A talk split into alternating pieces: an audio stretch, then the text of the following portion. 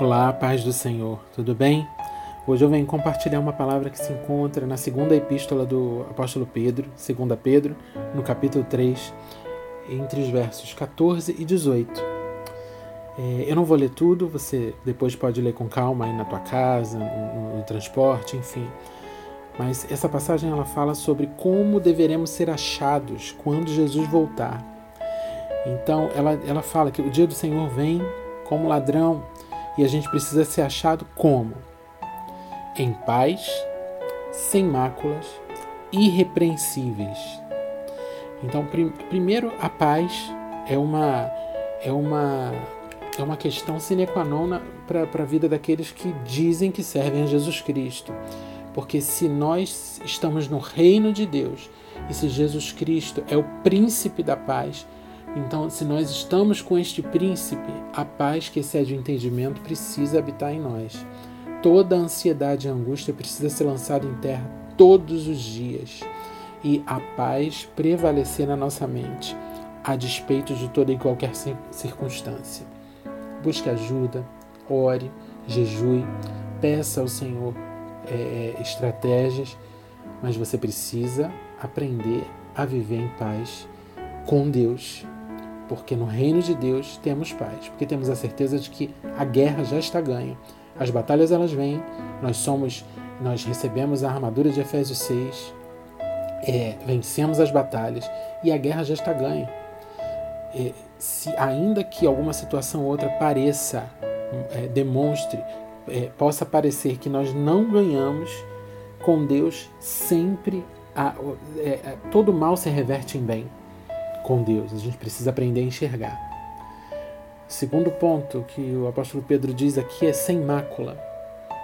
Então que toda ferida você possa é, é, colocar diante de Deus para que Ele cure. As feridas para serem curadas, algumas delas elas doem, parece que doem até mais do que a própria ferida quando a gente vai mexer para curar. Deixa Deus curar tuas feridas. Seja encontrado sem mácula porque não, não, não, não, haverá mais tempo. Quando Jesus voltar você falar ainda para ele olha Senhor mas essa situação ainda me dói tanto. Mas então o que que o que que se passou ao longo da tua caminhada com Jesus? Você não buscou essa cura? Porque busca agora essa cura. Fale com uma autoridade espiritual fale com um irmão é, é, confiável para que ele ore com você para que você exponha a ferida para que venha o bálsamo e para que haja cura, para que você seja encontrado sem mácula. Em terceiro lugar, irrepreensíveis. Que ninguém tenha o que levantar o dedo para você e te repreender nas tuas atitudes. Que as tuas atitudes sejam corretas, sejam honestas, sejam justas. Que você seja encontrado assim quando Jesus voltar.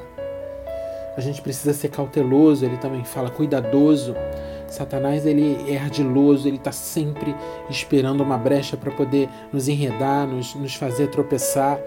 Então a gente precisa é, é, aprender a ter olhos abertos e, e, e compreender os tempos, compreender os movimentos para agir conforme aquilo que Deus nos direcionar. A gente precisa crescer, e ele também fala aqui nesse texto no final, em graça e em conhecimento.